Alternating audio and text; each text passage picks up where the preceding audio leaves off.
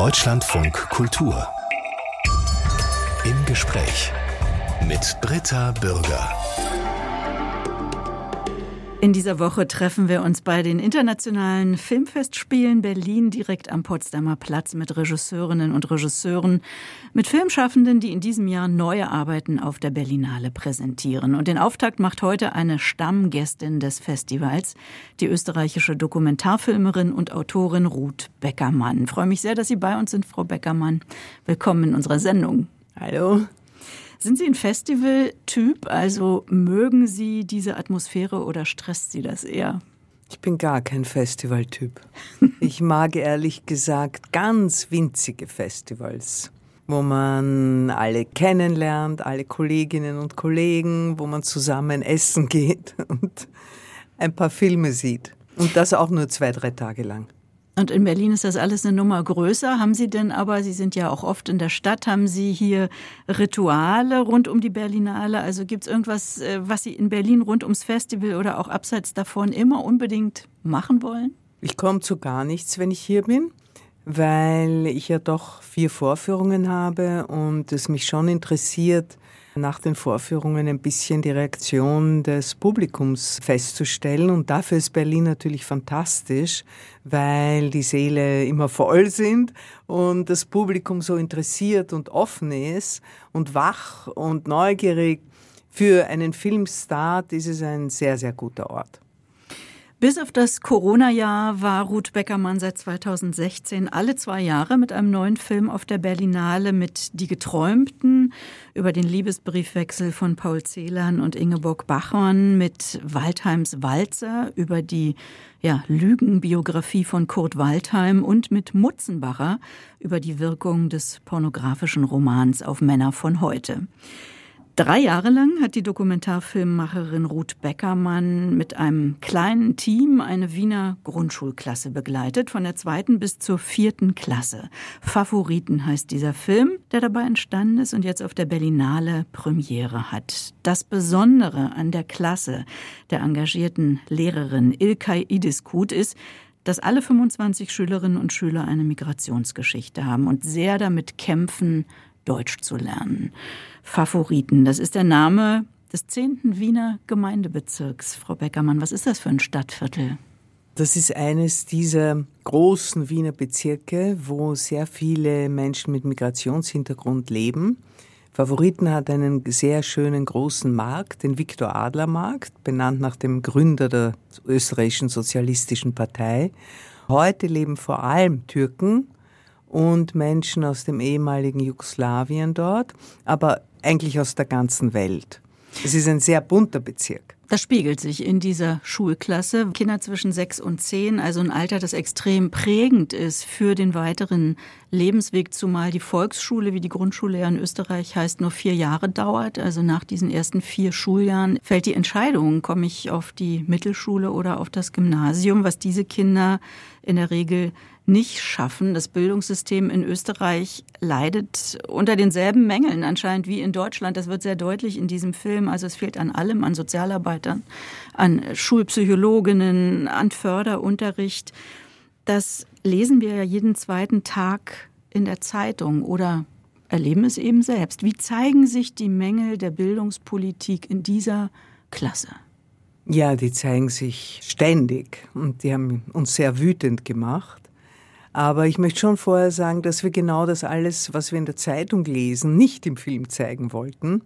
Wir haben eigentlich das Gegenteil gemacht. Wir haben eine großartige Lehrerin gefunden, Ilka Idiskut, die mit Energie, mit Engagement, mit Liebe diese 25 Kinder durch die Schuljahre führt. Wir haben wunderbare Kinder kennengelernt, die eine hohe soziale Kompetenz haben, charmant sind und einfach reizend sind. Und wir haben versucht, gerade durch das Positive und den Einsatz dieser Lehrerin, die fast immer alleine in der Klasse steht und vom Turnunterricht bis zu Zeichnen und Ausflügen alles machen muss, die Mängel zu zeigen. Mhm. Und ich glaube doch, dass jeder versteht, dass da, wie Sie sagen, Sozialarbeiterinnen, Psychologen, Übersetzer, ich meine, Ilke, die selbst äh, aus einem türkischen Elternhaus kommt, verbringt dann noch ihre Freizeit damit, den türkischen Müttern auf WhatsApp zu erklären, wo es gerade lang geht. Ja? ja? Mich hat sehr berührt in dem Film zu sehen, wie die Kinder im Unterricht um Worte ringen, um Sprache, also wie sie die richtige Antwort auf eine Frage hinter ihrer Stirn haben. Das sieht man den Gesichtern an, sie aber nicht den Wortschatz dafür haben, um rauszubringen, was sie eigentlich sagen wollen. Also es ist ein unentwegter Kampf, eine wahnsinnige Anstrengung und oft auch Überforderung. Und die Kamera ist dabei sehr nah dran an den Gesichtern der Kinder. Wie hat ihr Kameramann Johannes Hammel das geschafft, in diesem ja auch sehr engen Klassenraum, vollen Klassenraum, mit seiner Kamera anscheinend doch irgendwie unsichtbar zu machen. Ja, Sie sagen es richtig, das ist seine Spezialität, das so gut wie unsichtbar werden. Ich habe ja schon öfter mit Johannes Hamel gearbeitet und er ist ein sehr, sehr sensibler Kameramann. Irgendwie spürt er, wo er jetzt hin muss. Und das war aber bei diesem Film eine riesige Herausforderung, denn nicht nur war es eng und er musste auch auf die Augenhöhe der Kinder, das heißt, er musste entweder knien oder in der Hocke sein oder wir hatten auch so einen Sesselstuhl mit Rollen rumfahren, aber er musste auch vorausahnen, welches Kind als nächstes sprechen wird, mhm. denn das weiß man ja nicht. Und da die Kinder sich so schwierig ausdrücken können, war es klar, dass wir sie eigentlich fast nur im On zeigen können. Also wenn jemand im Off gesprochen hat, dann hat man das nicht gut genug verstanden, auch keine Beziehung zu dem Kind bekommen. Mhm. Und ich finde, er hat es großartig geschafft, so viele Großaufnahmen von Kindern zu kriegen, die gerade was Interessantes sagen. Wir haben uns dann auf die Diskussionen und die interessanten Themen konzentriert. Also sei es der Körper oder eine Diskussion, ob Frauen einen Bikini tragen dürfen. Also all diese Themen oder ich meine, der Ukraine-Krieg ist gerade ausgebrochen als in der Drehzeit. Das hat natürlich die Kinder sehr beschäftigt, weil Kinder nämlich, und das vergisst man, alles irgendwie mitkriegen, was so passiert. In der Familie, aber natürlich auch im Fernsehen und rundum. Ja, die spüren sehr viel und versuchen sich dann noch Informationen zu holen. Und die Ilkay hat das auch immer aufgegriffen und mhm. hat sich eingelassen auf diese Themen. Mhm. Ja, oder es aktiviert etwas in den Kindern, was sie erlebt haben und worüber sie vielleicht bislang gar nicht sprechen konnten. Das ist äh, sehr bewegend. Es wird gelacht, es wird geweint. Manchmal möchte man mitweinen, wenn ein Junge über seine schlechten Noten verzweifelt und dann besonders am Ende, wenn sich die Lehrerin von der Klasse verabschiedet, weil sie schwanger ist. So eine emotionale Szene hätten Sie nicht besser erfinden können, oder? Das Wunderbare war, dass die Lehrerin im richtigen Moment schwanger geworden ist.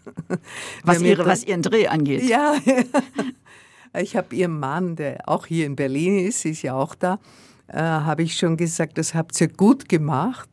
Denn wäre sie ein Jahr früher schwanger geworden, dann wäre sie früher gegangen und wir hätten nicht so einen langen Film drehen können. Also nicht drei Jahre die Kinder beobachten. Und sie ist genau dann, musste sie in den Mutterschutz gehen, drei Monate vor Schulende der Grundschule. Was natürlich für die Kinder dramatisch war. Die ganze Klasse liegt weinend auf ihr, auch sie selbst weint, weil es zu diesem Zeitpunkt keine Lehrkraft gab, die diese Klasse übernehmen wollte. Die übernehmen konnte. Die haben krampfhaft, hat das Bildungsministerium nach einer Lehrkraft gesucht. Wir haben einen riesigen Lehrermangel, ja, auch in Deutschland und Österreich. Es war für uns unfassbar, ja, dass nicht zumindest zwei Wochen bevor sie geht, jemand anderer da ist, dem sie die Kinder erklären kann, über jedes Kind was erzählen kann. Aber es kam dann drei, vier Tage später eine andere Lehrerin, die die Klasse übernommen hat. Wenn diese Klasse beispielhaft für die Zukunft unserer Einwanderungsgesellschaften ist, was folgt daraus? Für mich folgt daraus, dass wir, unsere Gesellschaft, wir, die die schon lang da sind, einen großen Fehler machen, dass wir diese Kinder, die ja unsere Zukunft sind, nicht viel mehr fördern. Und das heißt für mich vor allem Sprachförderung. Das heißt für mich, dass man diesen Kindern die Möglichkeiten geben muss, ab drei Jahren ganz intensiv Deutsch zu lernen, so dass sie mit sechs Jahren nicht nur Deutsch können, sondern eigentlich auch lesen können. Das wird in London in vielen dieser Schulen so gemacht. Wir haben uns das auch angesehen und das funktioniert sehr gut. Äh, ich meine, Deutsch ist eine schwierigere Sprache als Englisch, aber kleine Kinder sind ja wie Schwämme, die alles aufsaugen, wenn man das früh genug angehen würde. Also ich denke, das ist ein Riesenfehler und es hat mit einem elitären Denken zu tun, denke ich, das darauf aus ist, dass diese Kinder in den Berufen bleiben, die ihre Eltern haben. Ja? Die Kinder erzählen ja von ihren Eltern, die Bauarbeiter sind, Pflegerinnen, Reinigungskräfte und so weiter. Ich denke, wir brauchen heutzutage nicht nur diese Arbeiten, die unser System eigentlich erhalten, auch, sondern IT-Leute, gut ausgebildete Krankenschwestern und so weiter. Also man müsste für eine viel größere Mobilität in der Gesellschaft sorgen. Und diese Kinder sind ein, eine Ressource, ja, das ist ein Potenzial, das man eigentlich ausschöpfen müsste, aber das sind ja gescheite Kinder. Favoriten, der neue Dokumentarfilm von Ruth Beckermann, läuft noch ein paar Mal auf der Berlinale in dieser Woche und wird seinen Weg dann hoffentlich bald ins Kino finden. Das Werk der österreichischen Dokumentarfilmmacherin und Autorin Ruth Beckermann ist vielseitig. Mehrfach hat sie sich mit jüdischen Identitäten und dem Nationalsozialismus auseinandergesetzt, mit dem Opfernarrativ der Österreicher, das mit der sogenannten Waldheim-Affäre stark in Frage gestellt worden ist. Versuchen wir ein paar Filme zu beleuchten, die es alle in den letzten Jahren auf die Berlinale geschafft haben, viele Preise bekommen haben, zum Beispiel der Film Waldheims Walzer. Der besteht fast ausschließlich aus Archivmaterial, ergänzt um Aufnahmen, die sie Frau Beckermann selbst gemacht haben 1986. Kurt Waldheim. Er war UN-Generalsekretär, später österreichischer Bundespräsident, hatte allerdings aus seiner Biografie getilgt, dass er während der NS-Zeit zwei Jahre Offizier der Wehrmacht war. Wie kam das, dass Sie damals die Proteste gegen Kurt Waldheim mit der Kamera begleitet haben? Ja, ich war Teil dieser Protestbewegung. Kurt Waldheim war ja bei der SS und hat das, das alles verschwiegen gehabt, als er 1948 um seine Aufnahme ins Außenministerium angesucht hat. Und äh, auch bei der UNO wusste man das angeblich nicht. Das kam dann eben während des Präsidentschaftswahlkampfs um die österreichische Präsidentschaft 1986 zutage durch Dokumente, die man gefunden hat und löste einen riesigen Skandal aus. Österreich war damals ja noch nicht in der EU und äh, andere Staaten haben Österreich blockiert, also die USA, Frankreich, Großbritannien. Es gab riesige Proteste und Demonstrationen auch in Österreich. Ich war Teil davon und hatte eine dieser frühen Videokameras, die mir jemand geliehen hat wo die Kamera mit einem Kabel an einem Rekorder befestigt war und die Videobänder haben ausgesehen wie diese alten Tonbänder. Ich hatte so ein Gerät und habe einige unserer Demonstrationen oder auch Diskussionen, wie wir gegen Kurt Waldheim vorgehen könnten, mitgefilmt. Dieses Material eigentlich vergessen. Irgendwann haben wir das dann auf DVD überspielt gehabt und ich habe viel, viel später also eigentlich im Jahr 2015, 16, diese DVDs meinem Sohn und einem Freund von ihm gezeigt und die waren ganz aufgeregt und haben gesagt, er war ja ein Lügner, der war ja ein Lügner. Das erinnert uns an den Fall von Nixon, der ja auch gelogen hat, du musst irgendwas damit machen, mach einen Film. Und so kam es dazu, dass ich nach so vielen Jahren in die Archive ging in verschiedenen Ländern und Material über Kurt Waldheim und vor allem über diesen Präsidentschaftswahlkampf und alle diese Aktionen, die da rundherum gelaufen sind, gesammelt habe. Warum war das so wichtig, dieser Moment? Weil Österreich bis dahin ja der ganzen Welt erklärt hat, es sei das erste Opfer der deutschen Nationalsozialisten gewesen. Und plötzlich brach das alles, dieses ganze Kartenhaus brach in sich zusammen. Plötzlich sind Juden aufgetreten, sind Widerstandskämpfer aufgetreten und haben einmal die Wahrheit gesagt, ja? Mhm. dass der Großteil der Österreicher begeisterte Nazis waren. Thomas Bernhard hat sein berühmtes Stück Heldenplatz auf die Bühne gebracht. Elfriede Jelinek hat wöchentlich was geschrieben. Also es war unglaublich viel los und es hat wirklich Österreich verändert, ja. diese Waldheim-Affäre. Sie haben sich immer wieder auch mit jüdischen Identitäten befasst, mit Antisemitismus und populistischer Propaganda und Sie haben es geschafft, damit international auf Interesse zu stoßen. Es sind eben nicht nur Österreich betreffende Geschichten, die Sie verhandeln. Wie waren die Reaktionen auf Ihre Filme zu diesen Themen in anderen Ländern? Also was war für Sie dabei besonders wichtig und erhellend?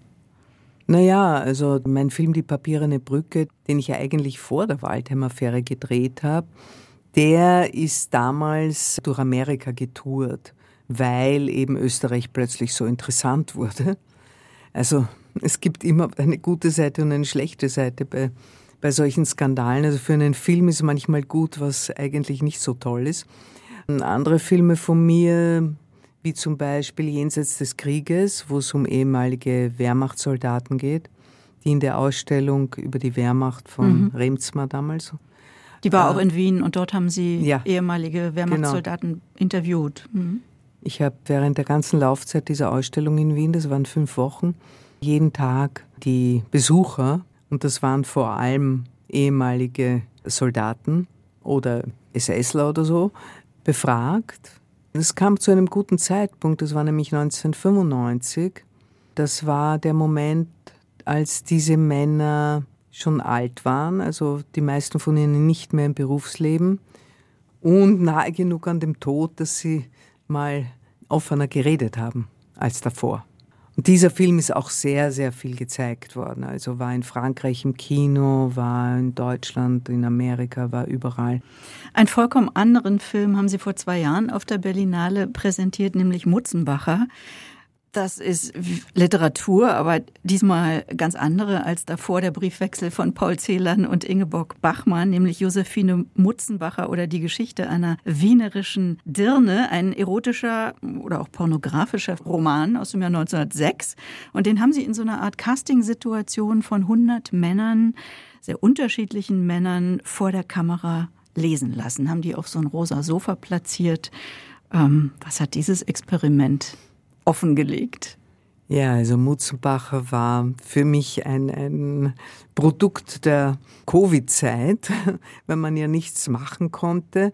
Und ich habe dann so im Spaß gesagt, na ja, das ist der Moment für meinen Mutzenbacher Film, weil dieses Buch, also ein richtiger Porno, aber ein sehr gut gebauter und sehr gut geschriebener Porno, ja meine Generation und vielleicht auch noch welche davor und auch danach äh, sehr geprägt hat. Wir haben dieses Buch alle heimlich gelesen, in sehr jungen Alter. Ich hatte dann die Idee und das Konzept, Männer von heute mit diesen Texten zu konfrontieren, denn dieses Buch ist sehr raffiniert gemacht. Es ist sicher von einem Mann geschrieben, man weiß nicht von wem, aber er tut so, als wäre es die Autobiografie einer wienerischen Hure diese Hure tut so, also als hätte sie von klein auf dauernd und immer gerne Sex gehabt. Ob bezahlt oder nicht bezahlt, ganz egal, Hauptsache Sex. Diese Vorstellung, glaube ich, kann nur ein Mann haben. Und deswegen habe ich mir gedacht, das wäre interessant, was heutige Männer zu Ausschnitten aus diesen Texten sagen. Und habe sie auf ein rosa Sofa platziert äh, in einem Casting und ähm, sie ein Stück aus diesem Buch lesen lassen und dann reden sie was über sich selbst oder mit einem zweiten, der auch am Sofa sitzt. Und da kommt schon einiges raus über die Haltung österreichischer Männer zu Pornografie, zu Frauen, zu Sex mit Kindern, das ja auch ein Thema dieses Buches ist. Allerdings in positiver Weise gesehen, mhm. als hätte dieses Kind schon gern Sex gehabt. Und das war sehr spannend, weil das äh, ganz unterschiedliche Reaktionen kam. Also es gab schon ein, zwei Wiener Originale, die dann erzählt haben, was sie selber in ihrer Jugend mit 14-Jährigen getrieben haben. Das war zum Teil nicht so schön anzuhören, aber natürlich spannend für den Film. Sie agieren in diesem Film wieder, wie oft, nur aus dem Off. Sie sind selbst nicht zu sehen, stellen Fragen. Das ist ja eine Ihrer Methoden, sich selbst zurückzunehmen, zuzuschauen, abzuwarten, bis sich, ja, bis sich was zeigt. Ja, ich frage sogar immer weniger. Ich arbeite sehr oft mit Grimassen, mit Lächeln oder mit bös schauen und so oder mit einer Geste. weil ich immer darauf aus bin, etwas Überraschendes zu hören. Wenn ich zu genaue Fragen stelle, bekomme ich zu genaue Antworten. Wenn ich viel offen lasse, dann kommt plötzlich was aus der Person, die mir gegenüber sitzt, ähm, raus, was ich nie erwartet hätte oder was diese Person vielleicht auch gar nicht von sich erwartet hat. Und das finde ich eigentlich wahnsinnig aufregend. Das heißt, es sind die Leerstellen, die oft die Geschichte weiter voranbringen. Ja, und in eine ganz andere Richtung auch bringen können. Die österreichische Filmemacherin Ruth Beckermann ist Jahrgang 1952, geboren in Wien, aufgewachsen in einer jüdischen Familie. Wie haben Sie als Kind der 50er Jahre vom Holocaust, von der Shoah erfahren? Gut, diese Ausdrücke hat man damals nicht gekannt und ähm, ich habe sicher nicht in den 50er Jahren davon erfahren. Also was ich gespürt habe von klein auf, war der Antisemitismus in Wien und die Fortläufe der Nazizeit. Also alles war grau, die Menschen waren grau und verbittert und auch in meiner Grundschule waren vor allem Kinder von Nazis. Und das, ohne zu wissen, was mich kränkt oder stört, habe ich gespürt, dass ich da eigentlich nicht sein will. Wir sind ähm, sehr oft nach Israel gefahren, weil unsere Familien eigentlich dort gelebt haben. Also die, die überlebt haben, waren alle dort.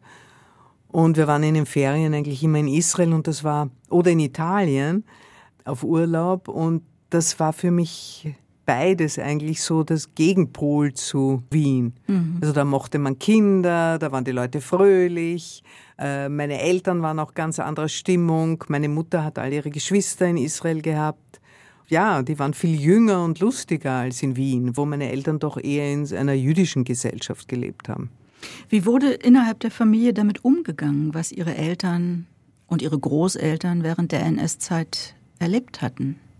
Als meine Eltern und viele andere, die dann doch in Wien hängen geblieben sind, es waren ja vor allem Juden, die in Osteuropa überlebt haben, weil die Wiener Juden, die weggegangen sind, sind ja eigentlich nicht zurückgekommen die haben sich vorerst mal ins Leben gestürzt. Die haben nachgeholt. Die haben Familien gegründet, die haben Partys gefeiert, die haben versucht, ihr Leben auch geschäftsmäßig wieder aufzubauen. Ich kann mich erinnern, dass meine Eltern dauernd feiern waren. Man hat äh, alles gefeiert. Ja?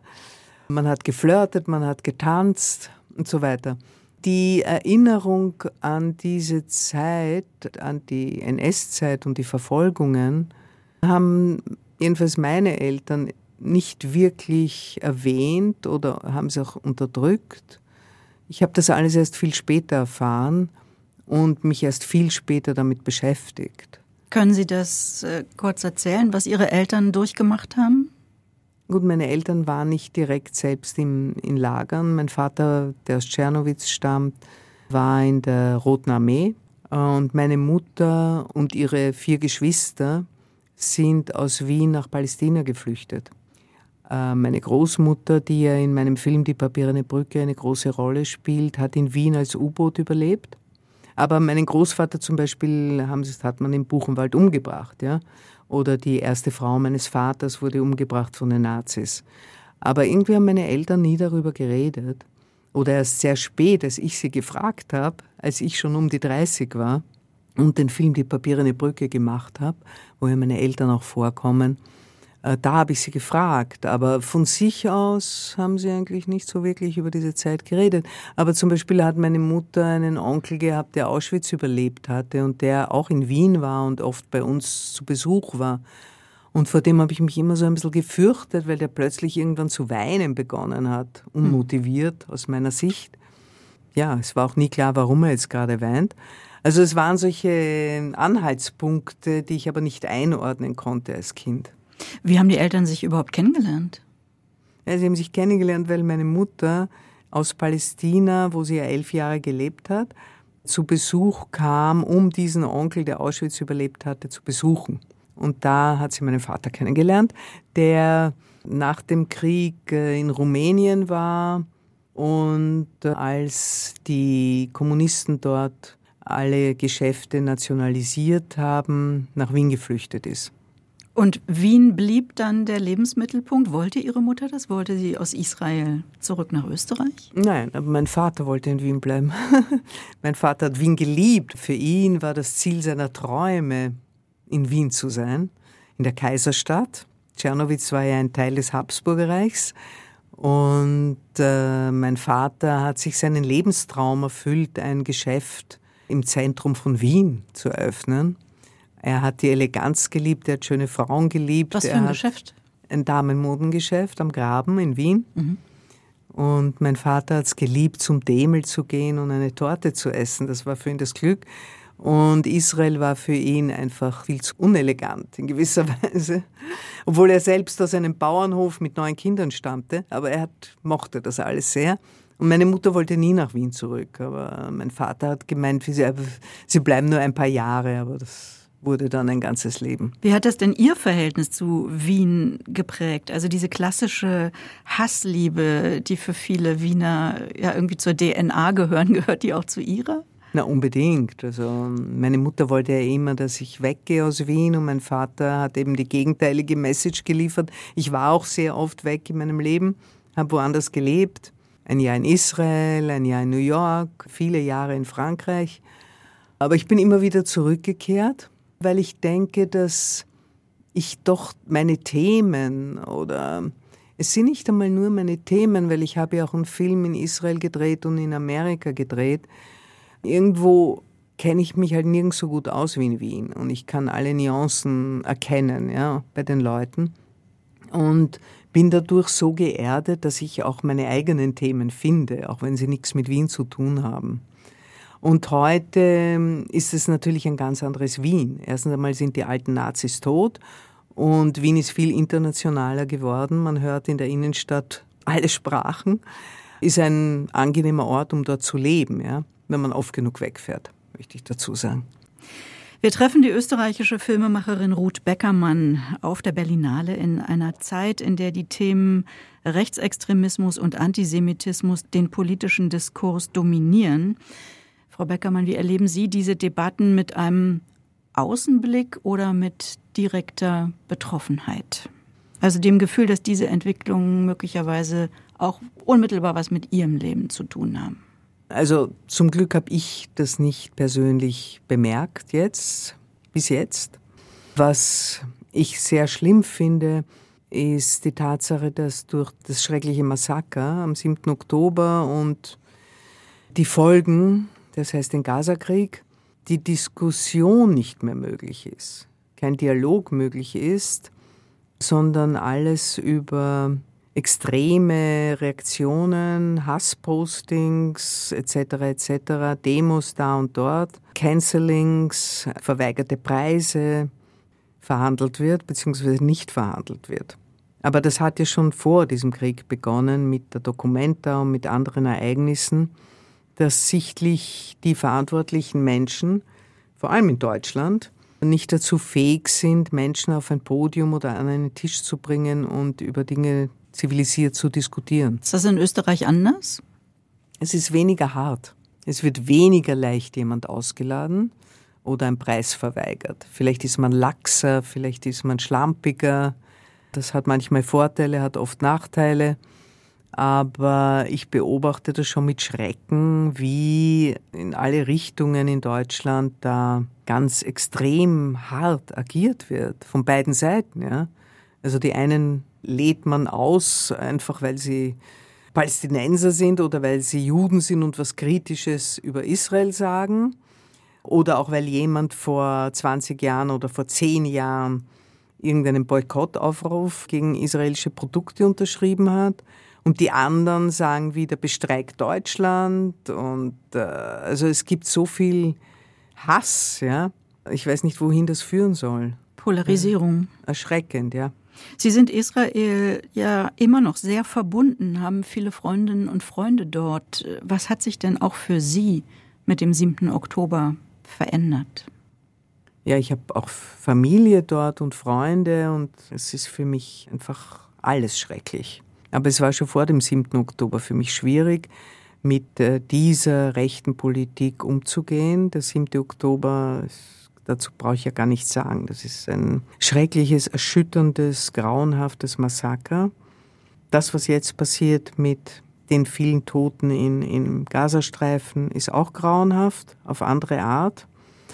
Aber ähm, das, was mich am meisten bedrückt, persönlich bedrückt, ist diese rechtsextreme Regierung in Israel und die Folgen, die das hat für die Gesellschaft. Und das macht mich sehr traurig. Was beobachten Sie da? Ich beobachte, dass diese Fanatiker, diese religiösen Zionisten, rechtsextremen religiösen Menschen wegen des Massakers ziemlich großen Zulauf bekommen haben in der israelischen Gesellschaft, dass diese Politiker in kürzester Zeit sehr viel verändert haben, dass sie zum Beispiel den Siedlern im Westjordanland erlaubt haben, sich zu bewaffnen. Jeder trägt jetzt eine Waffe. Die haben sich zu bewaffneten Stoßtrupps zusammengeschlossen, die palästinensische Dörfer attackieren. Das alles ist furchtbar und trotzdem ist es so, dass immer noch die Mehrheit der Israelis gegen diese Regierung und gegen diesen religiösen Rechtsextremismus ist. Es gibt ja in Israel sehr, sehr viele NGOs und sehr, sehr viele Menschen, die gegen diese Regierung und auch gegen den jetzigen Krieg im Gazastreifen protestieren. Das darf man ja nicht vergessen. Das ist ja, deswegen sind ja diese ganzen Boykottaufrufe so falsch. Sanktionen sind falsch, meiner Meinung nach, weil in, auch in Russland, weil es gibt überall diese und diese Meinungen und Menschen. Und mir geht es vor allem darum, dass man die Menschen, die eine friedliche Lösung wollen, die einen Staat für die Palästinenser wollen oder einen gemeinsamen Staat, eine Föderation, was auch immer, dass man die unterstützt, aktiv hm. unterstützt. Sie plädieren stark dafür, keine Spaltung zu befördern, indem man sich nicht zusammensetzt. In Deutschland geht es, was das betrifft, ja auch um die AfD. Den Umgang mit dieser Partei. Wie schaut man in Österreich darauf, auch auf die Massenproteste gegen rechts, die gerade jetzt in Deutschland begonnen haben? Wie sehen Sie das? Na gut, ich bin geschädigt. Ich komme aus Österreich, wo die FPÖ weitaus stärker ist, in einigen Bundesländern in der Regierung ist. Sozusagen Pionier war. Was Natürlich das angeht. und ja. bereits zweimal oder dreimal eigentlich, äh, ja schon unter Kreisky, aber auf andere Art, Teil der Regierungskoalition war. Und knapp davor ist jetzt äh, bei den nächsten Wahlen, die bereits im Herbst sind, sehr stark abzuschneiden. Man fürchtet fast, dass Kickel die Mehrheit bekommt. Ja? Äh, und diese FPÖ unter Kickl ist die radikalste überhaupt, vor allem auch in seiner Sprache. Aber auch ihren Vorhaben, ihren Ankündigungen. Alle äh, Ausländer, die seit 2015 illegal in Österreich sind, sofort abzuschieben, etc. etc. Wie geht man damit um? Demonstrationen in Deutschland natürlich, das hat uns gefallen und auch in Österreich gab es bereits eine große Demonstration gegen rechts. Aber ähm, ich denke, es muss eine alternative Politiker geben, die überzeugend sind und nicht nur beschwichtigen und eigentlich den Wählerinnen und Wählern vermitteln wollen, ist, wir haben es doch eh gut und es soll eigentlich alles so weitergehen wie bis jetzt. Das ist eigentlich die Message. Mhm. Und gegen diese Message können natürlich Extremisten immer gut an. Motivieren diese Zeiten Sie als Filmemacherin weiter zu kämpfen? Ich kämpfe ja nicht als Filmemacherin. Ich kämpfe, wenn ich kämpfe, kämpfe ich als Bürgerin. Aber ich finde es nicht richtig, jetzt Kulturschaffende dazu zu verpflichten, sich zu äußern, immer zu äußern. Das meine ich auch nicht. Aber ob das ein innerer Kompass ist, der weiter scharf gestellt wird in dieser Richtung. Ich meine, ich komme aus einer Generation, die ihr ganzes Leben von Unterschriften bis zu Demonstrationen, Debatten etc. sich für so viel oder gegen so viel eingesetzt hat. Das kann man gar nicht mehr abstellen und das will ich auch nicht. Also ich möchte alert bleiben und natürlich meine Meinung sagen, wenn ich gefragt werde. Aber ich bin manchmal so pessimistisch, ob die Methoden, die wir haben, und wir haben ja nicht so viele, was bewirken. Also Demonstrationen, Debatten, Unterschriften leisten, was können wir schon viel tun als Bürgerinnen? Sehr schwer. Und das macht mich ein bisschen traurig, weil ich gar nicht weiß, wohin. Ja? Was wären die Kräfte, die die Menschen in eine andere Richtung bringen, als in diese, die jetzt so stark nach rechts geht? Ich glaube, da sprechen Sie was aus, was viele Menschen mit Ihnen teilen. Hm. Nach der Nominierung des Films Waldheims Walzer von Ruth Beckermann, der für einen Oscar nominiert war, ist sie Mitglied geworden der Oscar Academy und damit eines von an die 10.000 Mitgliedern dieses Gremiums, das über die Vergabe der Oscars entscheidet. Frau Beckermann, am 10. März ist die nächste Oscarverleihung. Wie läuft denn das da ab? Wie geben Sie dafür Ihr Votum ab? Wie läuft das? Ja, das ist ziemlich kompliziert und aufwendig, wenn man es ernsthaft machen würde. Es gibt drei Wahlgänge. Also zuerst gibt es eine Riesenauswahl an Filmen, dann wählt man 15 aus, dann wählt man fünf aus und dann einen. Also jetzt aus fünf einen. Ich kann es am Schluss in allen Kategorien wählen, aber am Anfang im Dokumentarfilm, im Kurzdokumentarfilm und im ausländischen Film bin gespannt, äh, ob Ihr Votum dann tatsächlich. Das ist noch nie, noch nie der Fall gewesen, aber heuer könnte es der Fall sein bei einem Film. Vielleicht einem Deutschen. Mm. Ruth Beckermann. Erstmal geht es um Preise bei der diesjährigen Berlinale. Ihr neuer Film Favoriten läuft in der Sektion Encounters. Da gibt es ja auch Preise für den besten Film, die beste Regie und einen Spezialpreis der Jury. Haben Sie herzlichen Dank für Ihre Zeit während der Berlinale und ich wünsche Ihnen noch eine schöne Woche in Berlin. Danke, dass Sie bei uns waren. Danke, schön was. Deutschlandfunk Kultur. Im Gespräch. Überall, wo es Podcasts gibt. Und in der DLF Audiothek.